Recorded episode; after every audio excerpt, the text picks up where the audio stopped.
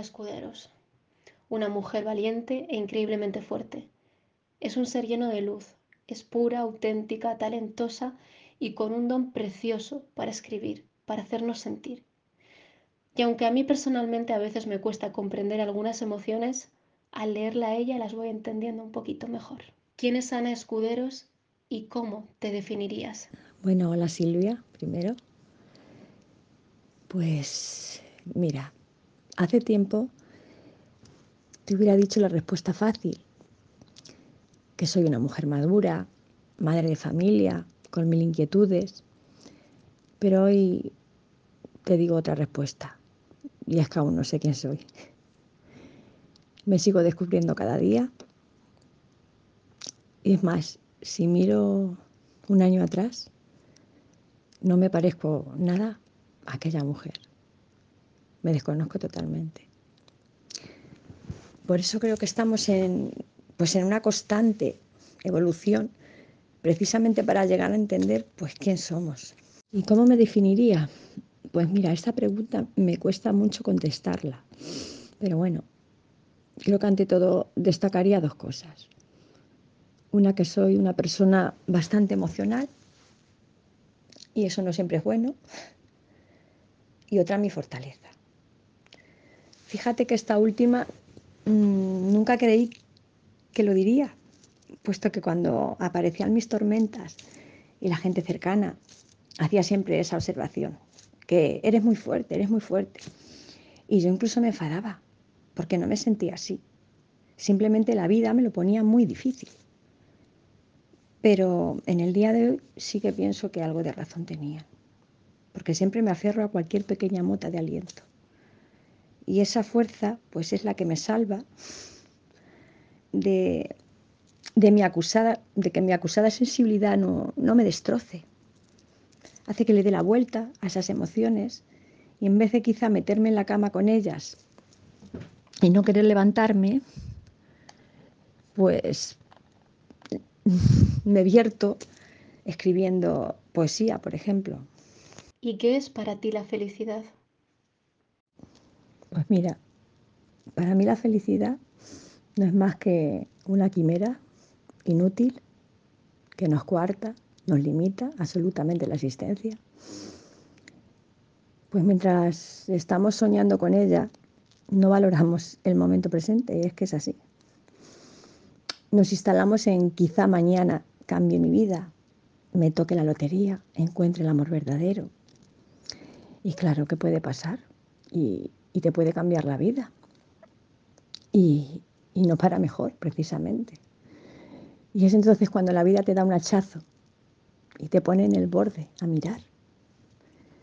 Y cuando te das cuenta de que va esto, ahí te das cuenta que la felicidad pues está en la sonrisa que me regalas ahora, en este beso que, que me va a dar mi hijo, en esa salida con los tuyos, en el instante. Porque eso es lo único que tenemos, el instante. Lo demás no hay nada. Y si piensas en aquella niña, ¿tú crees que se han visto cumplidos esos sueños que tenías? A ver, yo es que mi manera de pensar es porque recuerdo a esa niña. Y tengo pues mi, mi manera de verlo. Eh, los niños no sueñan o al menos mm, pienso que no como nosotros. Los niños viven y sueñan jugando. Por eso, pues, contestando a, a esta pregunta, ahora intento vivir más que soñar.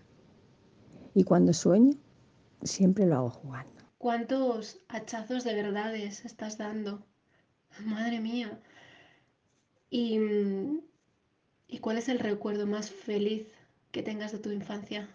Pues como te he dicho antes, mi vida no ha sido fácil. Además se refleja perfectamente en mi poesía. Pero sí tengo recuerdos muy bonitos.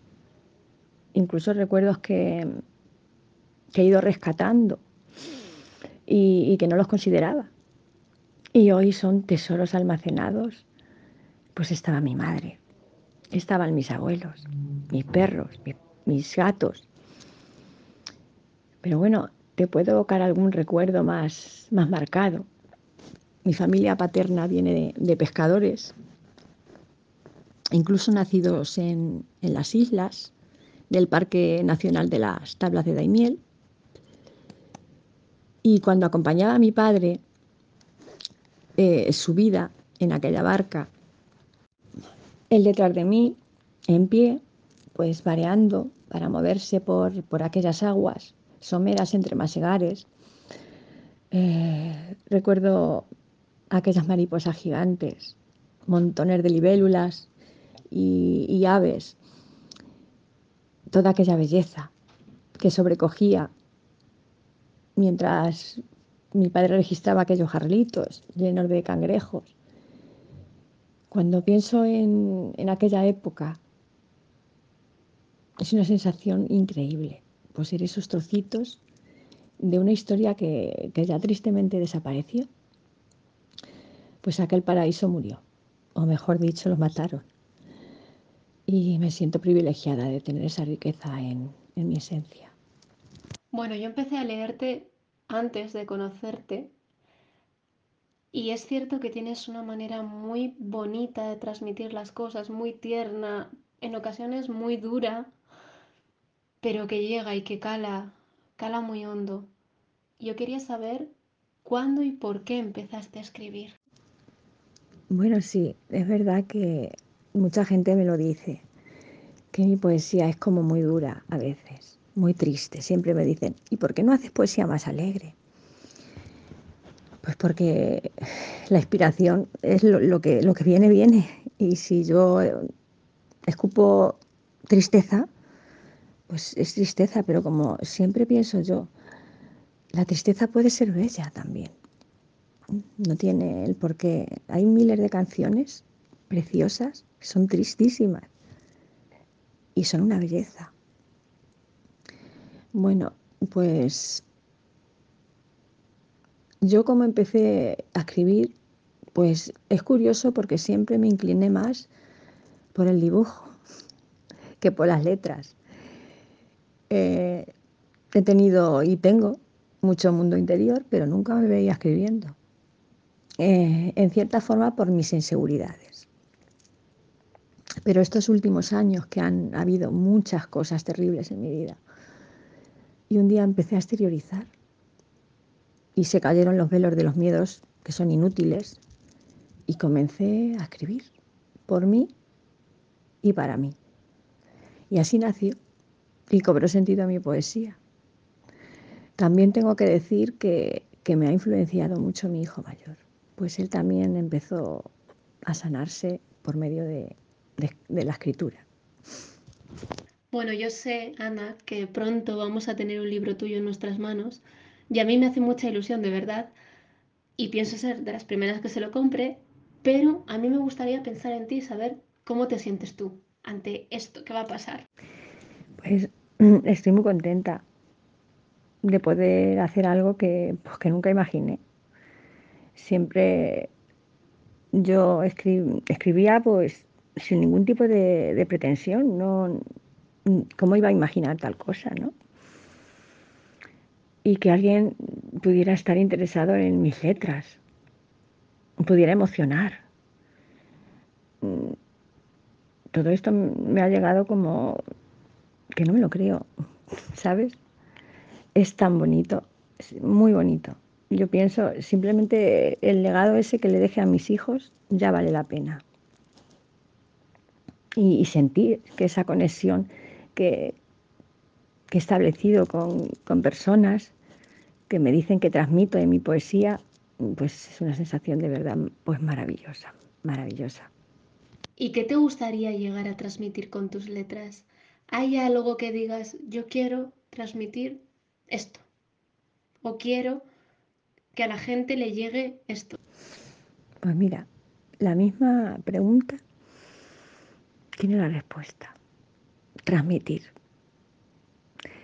Porque es algo tan, tan difícil. Eh, tú puedes tener una, una voz increíble y no conectar. una técnica perfecta, dibujando y ser uno más. Por eso vuelvo a insistir.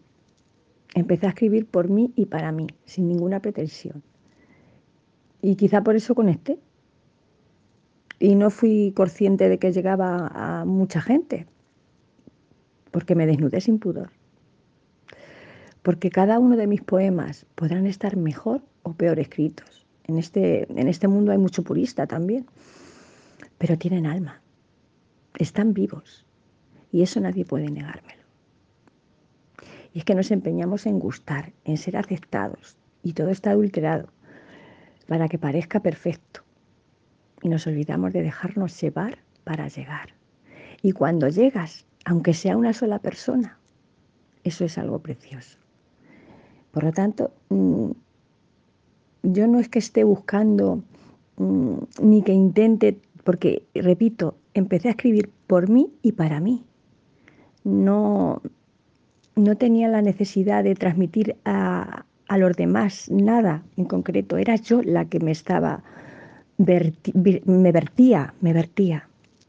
Y, luego después, pues creo que mucha gente se ha sentido identificada con, con mis letras. Y yo contenta. Sin pretenderlo, he transmitido. ¿Y qué o quién te inspira? Pues mira, eso me lo preguntaron el otro día una amiga mía. Y, no tengo, no te voy a decir, pues mira, mm, me tengo que ir al mar mm, y allí me inspiro, me voy. No. La inspiración me puede llegar fregando los platos. Y es que es así, ¿eh? Te lo digo como, como lo siento, es que es así. Eh, la inspiración no es otra cosa que escuchar y meterte dentro de las emociones. Y así dejar que broten. Porque si no las abrazas en ese momento, desaparecen. Y ese momento puede venir, como te digo, eh, fregando platos, eh, dando un paseo, estando con una amiga y de pronto te viene un, un flash. Y eso es la inspiración. Yo lo comparo mucho con... Es como los sueños, que los recuerdas mientras aún no has despertado del todo y que pasando unos minutos se evaporan. ¿no? Esa es la inspiración. Por eso nunca la debes dejar escapar. Y, cuántas noches a mí me han despertado algunos versos y, luego me, he despertado, claro, me han despertado y los he apuntado dormida y luego ya despierta. Cuando he tratado de leer lo que había escrito, no entendía nada. Parecía un jeroglífico egipcio.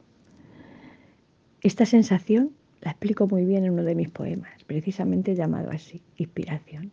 Ahora que estamos hablando de escribir, de los libros, si hubiese un libro con tu vida, ¿leerías el final o no? Pues mira, yo creo que leería el principio. Pues para rescatar muchas cosas que, que olvidé o para enterarme de otras que no recuerdo para nada como cuando eras bebé y tal. Leería al principio. Además, porque esto me hace hacerme otra pregunta. Si leyera al final, ¿evitaría mi muerte? Pues puede ser que sí. O incluso podría racionar ante muchas cosas. Pero la verdad es que nadie es inmortal. Y el final, y al final llegaría al final.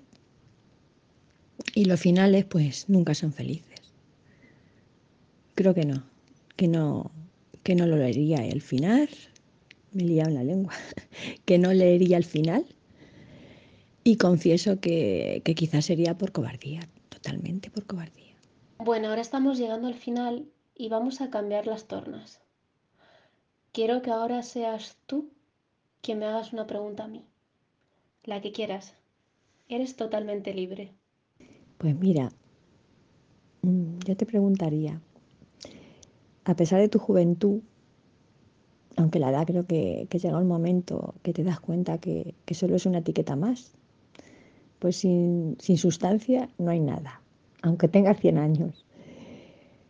Tú sí tienes esencia y tu alma recorrido. eres muy, muy consciente de lo que te rodea. Y por eso te pregunto, ¿qué has aprendido hasta ahora?